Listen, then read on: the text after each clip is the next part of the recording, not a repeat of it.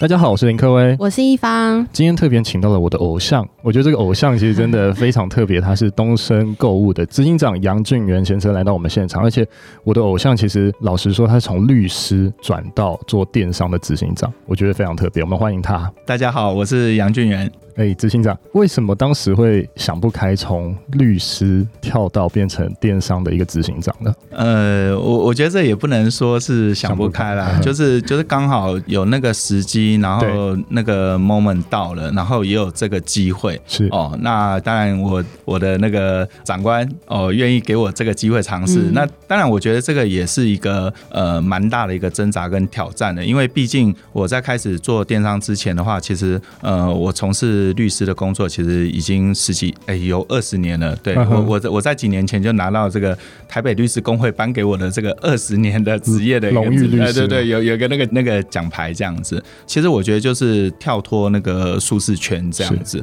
当然，因为还有一个主要原因就是说，呃，因为我在东升也工作蛮久了，然后也有很多的同事朋友哦，团队的一个支持，大家努力，我觉得这个会让我觉得说，其实我并不是一个人在做这件事情，其实是呃一个团队，大家去做一个不一样的一个挑战。了解，其实蛮特别的。那我想问一下执行长，东升购物现在是什么样的状况，还有什么样的规模？其实东森购物应该是台湾最老品牌的一个电视购物的品牌。我们在一九九九年成立的，其实去年刚满二十周年哦。我们等于是第一个电视购物起家的一家公司。对。那后来大概在二零零三年的时候，因为为了开始服务会员，然后那时候当初也是网络刚起步，所以我们就开始成立了一个网站。那当然，当初网站其实成立的主要目的，其实是为了服务我们的会员哦，因为那时候还没有像现在的网络这么兴盛的时候，包括后来我们开始做行路，也主要都是为了开始服务我们的会员。所以其实我们有很多的一个事业，其实我们的出发点都是从说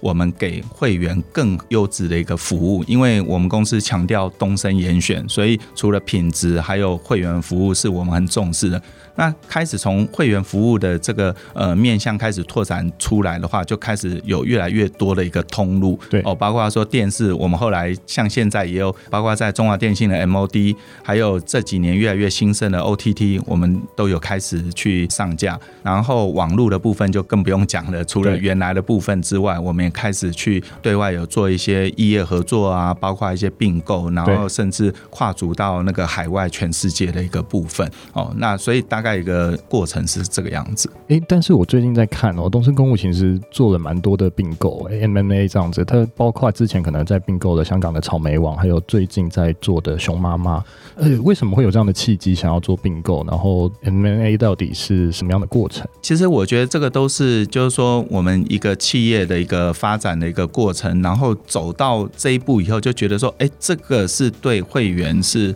有帮助的，然后对我们整个企业是有加分的。那所以像刚刚克威提到，就是说，呃，我们之前是先并购了这个草莓网哦，香港的草莓网。那它虽然是呃 locate 在香港，但是其实它就是全世界的一个垂直电商的对一个平台。然后后来其实我们也并购了那个自然美，因为它是一个这个美的事物，所以这个也是符合我们的一个企业的一个理理念哦，就是那个。健康美丽，然后当然另外就是在去年第四季的时候，我们并购了这个熊妈妈。对，那当然熊妈妈其实这个也是一样，跟我们的会员其实是息息相关，因为是吃。对哦，所以其实我我觉得虽然呃我们的版图一直在扩大，但是其实我们都还是有我们的一个中心的一个主轴哦，吃的东西，然后让会员方便，然后这个会员美丽漂亮健康，这个就是我我们的一个等于是一个大健康的一个。生活圈的一个概念。哎、欸，其实我一直很好奇，就是一个题外话，就是吃还有美丽是不是做电商的，等于说是最简单、最简单，最简单应该是最简单吧？吃和呃，我们所说美丽是电商来讲入门是最简单，然后大家可以赚到很多钱的。其实我刚刚在讲说做吃，一个答案是很简单，一个是答案是很难。其实我觉得都对。其实做吃听起来很简单，因为每个人无时无刻都在发生这件事情。但是其实做吃的也有它非常非常辛苦的一面，因为你说像卖那个生鲜啊这些东西的，你会面临到库存，你今天进货卖不掉。这个可能都是一个耗损，尤其是说像你说有时候是一些冷冻的东西，你送给客户，客户如果没有第一时间拿到，他没有第一时间放到冰箱，像常常会发生哦，这个送过去，这个人不在，那他可能就说啊，那个管理员帮我收一下，你这个送货员会跟管理员讲说，哎，你记得要帮我这个冷冻哦。问题是最后在执行冷冻的这个动作是可能是这个大楼管理员，当他打开冰箱发现整个冷冻柜是满的时候，你觉得他对他有可能好一点，可能帮你放在冷藏啊，有的可能是说啊没关系，反正你等一下就回来了，就把你放在可能就放在旁边，想说不会那么快就解冻。但是如果你今天里面买的是一个很高单价的一个海鲜的一个商品的时候，可能是龙虾还是干贝的时候，当他发现解冻了，客户可能就退货了，对，退货了。其实站在新鲜，然后消费者健康这个角度。这些东西都是没有办法再重新贩售了，所以其实说卖吃的东西，对，很容易，但是其实这中间的有很多的那个眉眉角角，其实是很辛苦的，然后它的成本也是非常高的。但是我觉得，就是从这个应该是从去年的二月、三月开始，为什么会这一波的这个浪潮好像非常强？当然，我觉得主要其实是因为疫情的关系，所以不断的这个外送啊等等这些，其实不断的。一一直出来，但是其实我相信大家在那个常常在新闻上，其实也会看到很多相关的一个分享。到底这一个行业是不是真的这么容易做？其实并不是我们想象中的那么容易的。那其实就算是因为疫情的关系，大家都说啊，好像是电商成长很快，然后实体零售好像很不好。但是其实。在去年这整个过程中，其实大家可以仔细去看看，也并不是每一个电商都成长的。有人在这一波的浪潮之下，电商持续往下，这个其实都看得到的。对，那包括说实体零售的部分也是一样，虽然普遍是受影响，但是其实要看你是不是可以很快速的去转型。有很多的实体零售，其实它到了去年。第三季、第四季的时候，其实就整个上来了。其实包括旅游业、餐饮业，其实都是一样。有的人成长，有人有的人衰退。衰退。对，所以我觉得，呃，还是要看，就是说你经营者你的理念、想法是什么，然后包括在面临挑战的时候，你当下要做什么决定。我觉得这是蛮重要的。了解，诶，因为我知道执行长有蛮多就是并购的经验嘛，所以我就是想问说，如果说刚刚讲的就是疫情关系，可能有一些小电商他可能不付成本，或是他赔钱，他就是想要卖掉。那小型的电商他怎么去算他的数位资产的剩余产值？那执行长怎么建议这些小电商他之后可以做一些什么样的改变？其实我觉得就是说，现在在台湾的话，其实其实台湾哦，算是电商。竞争蛮激烈的一个地方，没错，真真的是绝对是世界前几名的一个地区。那因为这个电商，就之前这个大家觉得是一片蓝海，就跳进去以后才发现说原来是红海。但是其实我觉得每个电商其实都是有它的那个价值在，那在于说你怎么要怎么样把它转换成那个价值。所以我觉得第一个可以几个观察重要的数据，其实是你的会员数。对，我觉得会员数很重要。然后再来一个是你的会员资料到什么程度哦，就是你是只有一个昵称代号，嗯，跟 password 是只有这样子而已，还是你知道他的姓名，还是你更进一步知道他的年龄、性别、地址、电话、email？对，所以其实一个是会员数，然后另外一个是你的会员资料的完整度到什么程度，然后另外一个当然就是那个你的流量。对、哦，因为其实，然后你的 TA 轮廓啦，这些刚刚讲的那些东西，其实都可以去换算那个资产价值的。因为其实，在电商你投那个广告的时候，其实也是这样算的啊，一一个 PV 多少，一个 click 多少，一个转换多少，所以这个其实都是可以，都是可以去做的。那当然，我也提供一个建议啦，但除非是说，呃，有一些可能一些小电商，他可能已经很明确，就是我就是不玩了，就是要卖掉了，那当然就可以直接做这样子。但是其实有一个建议，就是说有没有异业合作的可能？其实像我们从去年 Q 三开始，其实就有蛮多的这种，就是说可能一些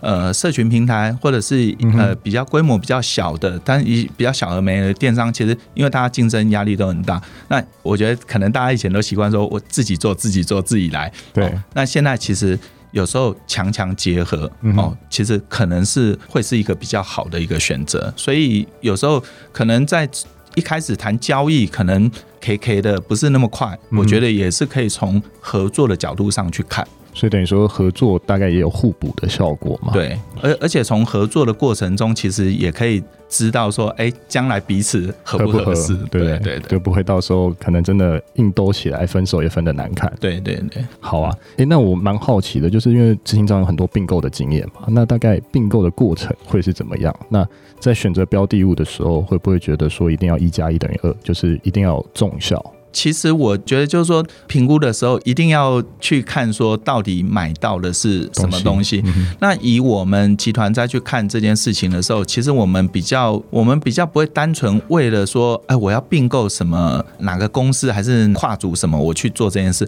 我们比较会想的一个出发点，其实还是我刚刚一开始想的，就是说我们的强项，我们自己本身的强项到底是在哪边？对。然后去买了这个之后，对我们整个集团的这个产生的综效。是什么？我们比较会朝这个方向去考虑。那举像说我们在之前并购草莓网的时候的话，其实那时候对我们的发展的一个概念来讲，就是说大家都想要走出台湾。对哦，这个大家做跨境电商啊，跨境的这个什么电子商务这件事情。其实从我第一次听到跨境电商这四个字，我相信应该是至少至少十对十年十几年前以前的事情了。但是其实你回过头去看，现在台湾。有哪一个真的说，哎、欸，他做跨境电商是成功的？其实我脑中没办法把立即浮现。执行，你确定这可以讲吗？这个对啊，好，没关系、哦。不不不，这这这我我我个人的那个哦，就是说我我觉得其实是没有办法马上跳出哪一个，就是说哪一个公司哪一个平台的。对。但是其实因为台湾的市场规模其实就是这样，你在台湾你说啊，你市占率多少多少哦，但是其实因为台湾受限于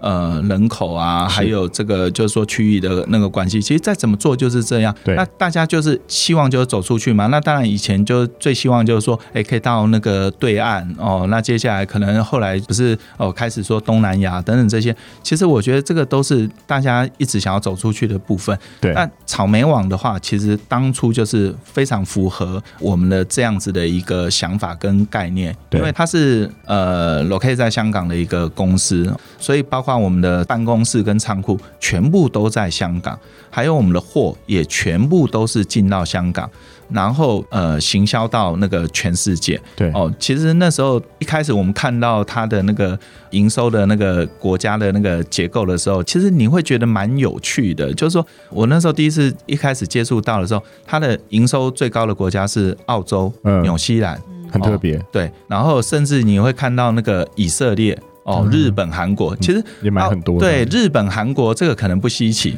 看到以色列的时候，就会觉得说，哇，真的还蛮特别的。因为以色列以前给我们的想法总是说，哎，它可能是啊，这个比较动荡的一个地方。哦，那就发现说，哎，原来这个我们的美妆，它竟然可以排名到前十个的一个国家地区这样子。那另外，我觉得跨境电商是更有趣的一点，就。有时候以前你在那个新闻上看到的东西，或是听人家讲什么事情的时候，你就会觉得说就是个新闻，对，不会觉得说它会跟你有什么关系。可是像我们开始去并购了这个草莓网，然后这个我开始呃，应该是。前年的时候，前年的时候，我开始这个负责草莓网业务的时候，我就开始发现说，哎，怎么这慢慢的一些国际新闻，怎么都开始跟我有关了？哦，包括说，哎，有人说要调高关税，哦，什么锁国保护主义的时候，我就发现说，哎，我过去的那个商品要被加关税了，哦，我的商品价格变了，要浮动，哦，对，要浮动了。然后开始有有人发生说，哎，什么哪个国家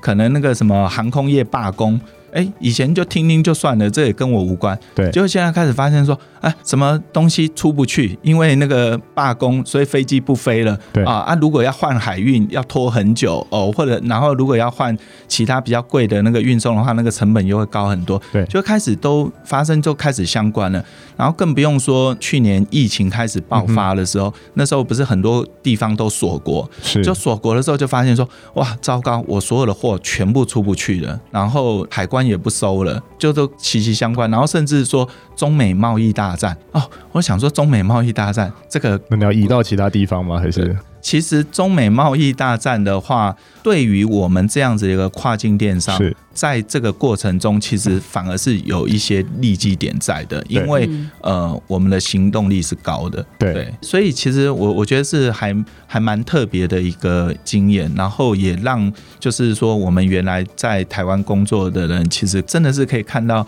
全世界，对，了解。哎、欸，所以那草莓网之前就已经有在做这些以色列、澳洲这些地方的一些，已经有这些版图了吗？还是说您就是并购之后才做这些事的？草莓网在我们收购之前的话，其实它就已经行销全世界，世界对，可以超过超过两百个国家地区都可以送货到，对。哦那当然，我觉得后来其实分析可以去看到，就是说像以色列的话，我们后来是发现，就是说，哎，其实它的购物没有我们想象中的一个方便，所以所以当他发现说，哎，其实，在呃一个网站上面点一点哦，然后这个付了钱，东西就会过来，对他们来讲是方便的。而且我觉得还有一个蛮主要的是说，就是草莓网的那个上面的化妆品品牌，其实超过八百个以上的化妆品品。品牌，然后我们的 SKU 数有超过三万三千个，所以其实是非常丰富的一个美妆的一个垂直网站，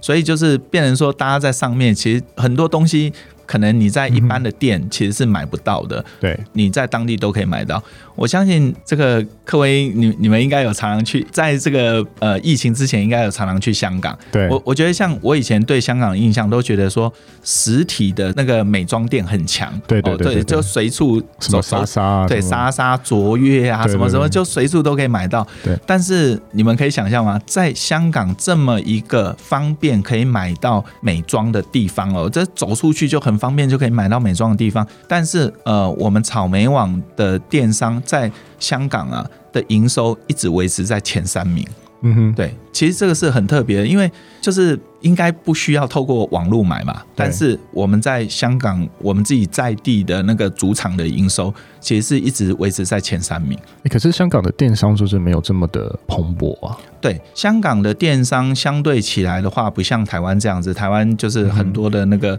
大小的电商，其实加起来可能这个上百个、上千个在在竞争。香港是没有像台湾有这么大的一个电商的一个竞争，但是香港相对它的实体零售是。非常非常强的，因为它有很多的那个线下店，然后百货公司、Outlet 的，其实它是对它的实体是很强的。所以，其实，在我们的发展上面，其实也会看重，就是说，电商发达的地区，当然一定要进去；但是，电商不发达的地区，其实也是有机会要进去。其实，我可以分享一个，就是说，我们去年呃，好不容易进去那个阿联酋，就是那个阿拉伯世界，是是是，对。其实就是说，当我们在对美国的开发、大陆的开发，很很多的地方的那个国家已经都开始进去之后，我们就开始在讲说，哎，那有没有是我接下来要进去的地方？所以之前大家可能一开始我们要进去那个阿联酋的时候，有的同事就会想说，那边的人会需要化妆吗？因为不是都那个都包起来了吗？会需要会需要吗？但是其实我们就是就试试看嘛，那我们就透过跟那个。阿玛龙的合作，我们就进到那个阿联酋。哎，一开始的营收其实超出我们的想象，它很快的就从几乎要挤到我们的前十名的一个地区，对对，国家里面，所以其实是真的非常强劲。那当然，我们就开始分析说，哎，奇怪，那边人都买什么？后来我们发现说，哎哦，原来他买很多那个护肤的保养品，对，还有那个呃洗身体的消消儿的东西，然后还有那个呃头发的 hair 相关的，还有那个香水的部分。哦，那我们就想说，哦，原来他是这方面是强的，那我们就开始就是主对主攻这一方面的一个商品。对，了解，其实蛮特别的。对，但是我想要回过来，还是要问一下，就是并购大概是用什么样的方式来做谈判？呃，其实我们一开始并购的时候，我觉得当然最基本啊，一定就是要双方就是要先了解对方的一个意愿。一对，其实会开始这样谈，应该都有意愿啊。我、嗯、我们一定是先先看财报嘛。但是我觉得看财报有个很重要，就是一定要往前多看几年。对哦，因因为其实往前看个三年，其实都算少了。我觉得至少看个五年以上都需要了。因为站在一个假设，我今天要卖哦，嗯、那除非我今天要卖，然后我明天就明天就开始去兜售，要不然如果我开始有要卖的意愿的话，我可能预计说，哎，我是明年还是后年要出售？其实大家就开始想办法去美化一些数字。那美化一些数字，其实最简单的就是我可能开始有一些资本支出，我就开始不做了哦。本来可能是定期，这个就是要汰换了，我就想说，反正再撑一下嘛。对，我后来就要卖卖给人家，所以所以我觉得一开始其实蛮重要的是财报的那个数字，而且一定要往前多看几年，因为你看到的现在的数字跟去年的数字有可能都是刻意做出来的，因为我就是急着要卖嘛，我先把它的那个呃整个获利先拉高。是哦，所以我觉得第一个先。看财报的数字，然后第二个其实就是看到刚刚我们又提到了你有什么资产。对，那以网络公司来讲，其实通常不会有什么实体的资产哦。你可能办公室也是租的，然后那个唯一剩下是那个办公桌，对，然后那个二手的电脑，其实这个都，所以其实是我们刚刚谈的，你有什么数位资产。所以接下来看的还是回到我们刚刚讲的，你有多少会员。然后你的会员的资料库有多完整？对哦，然后你的这个网站的流量有多少？是哦，你的那个 DAU、MAU 哦，你的转换率等等这些。那其实看完这个之后，我们就会去看说，那这个并进来之后，呃，我们自己集团可以用什么样的力道进去？所以我们当初看的时候，我们就发现说，哎。这个前十名里面没有台湾哦，就可以攻。对，我们就想说可以攻，而且在台湾的其实美妆市场其实是很大的，没错。你看那个百货公司周年庆的时候，对，大家都感觉起来好像一楼的专柜都是不要钱的。对哦，对。那所以其实就对我们来讲说，这个就是可以攻的一个的一个那个标的。对，所以我们之前在并购之前的话，其实台湾根本挤不进草莓网的前十名。甚至前二十名都看不到台湾的的影子，然后后来我们进去以后，我们就我们就是说，香港是第一主场，台湾当然是第二主场。所以我们现在台湾大概挤进去，大概排名第九、第十。那我觉得这个就是我们那时候评估的时候，我们就觉得说，我们自己在台湾可以这么做。然后还有另外一个很重要的，就是说，因为它可以行销到全世界。那其实以华人，其实就是还是遍布全世界。没错。所以，所以后来那个我开始接手之后，我那时候第一个想法，因为我在台湾负责台湾东升的电商，我也负责一家台湾一家呃，也是东升集团内的一家很小的一家美妆公司，这样好像蛮奇怪的，男生负责这个。那我们主要的主要的那个商品就是面膜，我们那时候在台湾卖。后后来我就想说，那为什么不拿去那个草莓网卖？草莓网卖试试看。那其实一开始其实真的不顺，因为毕竟你是一个全新的一个品牌，然后要在要在那个八百多个国际名品里面哦，你要去跟那个什么雅诗兰黛、SK two 这边去竞争。但是后来我们大概操作了三个月、六个月之后，我们后来在那个香港，我们每天可以卖出 Made in Taiwan 的面膜。对，那个每个月我们可以卖出。一千盒到两千盒的一个一个成绩，然后那你看它销售的地区的时候，会觉得更有趣哦，就会开始看到说，哇，原来有巴西跟我买，对，然后我那时候看到最有趣的国家应该是俄罗斯，我想说，哇，这对对对对对对，所以我觉得就都会看这些面相啊，当然你自己本身的体质，然后另外一个是我们集团的资源挹注进去之后，我们觉得可以把它带来。什么样的效果？然后，当然，我觉得最后在评估价钱的时候，有个很重要的，我们都会去想，如果今天我们要自己做的话，要投多少？哦对，所以有时候价值可能不是，因为你如果都纯粹从就是说实质的那个价值去算的话，我我相信这个要成交是很难的。没错，嗯，所以等于说执行长也会觉得说从一开始会比较快，而不是从零开始，对不对？对我，我觉得看什么样一个产业，有些东西可能是从零开始 OK，可是有些东西你说要从零开始，我觉得是会很难，对，会很难的一件事情。像跨境电商，我觉得就是一个例子。你你要做跨境电商，你光想你要开始找地方哦，然后找新的人来做。那当然，我觉得台湾很多的那个企业的做法是说，哎，我就组一个临时的团队来做。这种其实我觉得这种这种就是类似啊临时任务编组，然后打带跑这个，其实最后就是证明就是说啊，那这个是很难做的，就是 fail 掉了。对，了解。好，那我们知道说东森大概就是台湾第一个有电商，而且有媒体，而且也有实体的一个呃组织。那想要问一下，就是说之后执行长有什么样不一样的规划吗？有要再并购其他的品牌吗？其实我们会比较主要 focus 在说怎么样构成一个生态链，对一个生态循环的部分。所以，我们希望说，呃，我们的想法是说，我可以给我的会员完整的一个他的一个呃生活圈的一个概念，就是他呃要吃什么东西哦，然后他有什么美容的需求哦，他有什么民生的需求的时候，可以想到我们。所以我们开始会去为什么并购熊妈妈？因为它是吃的，而且快速三个小时在那个大台北地区快速到货哦。然后我们并购自然美，因为这个是。爱美是天性，其实不只是女生，男生也是。对对对。那接下来的话，我们开始去发展民生用品，因为民生用品是大家每天都会去接触到的，不管是呃卫生纸啊、洗衣精啊、牙膏啊等等这些东西的，还有一些日常生活的一些小零食。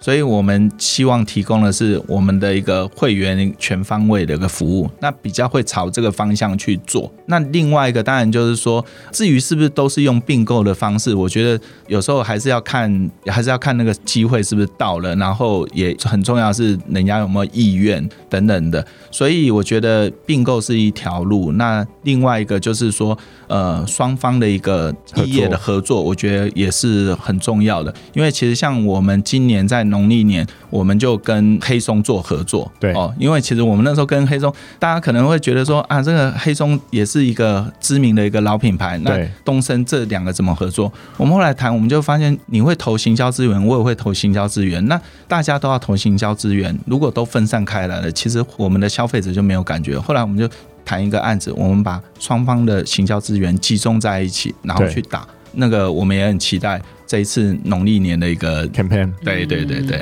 了解。呃，所以其实真的蛮特别的，就是我感觉东升好像之后会有更多更多不一样的发展，还有不一样的面向。嗯，对，其实我们就是每一天都在动脑会议，真的吗？对对对对，很强很强。好啊，今天节目到最后，其实很谢谢我的偶像，就是杨执行长来到我们的现场，然后我们谢谢他，谢谢。嗯，谢谢。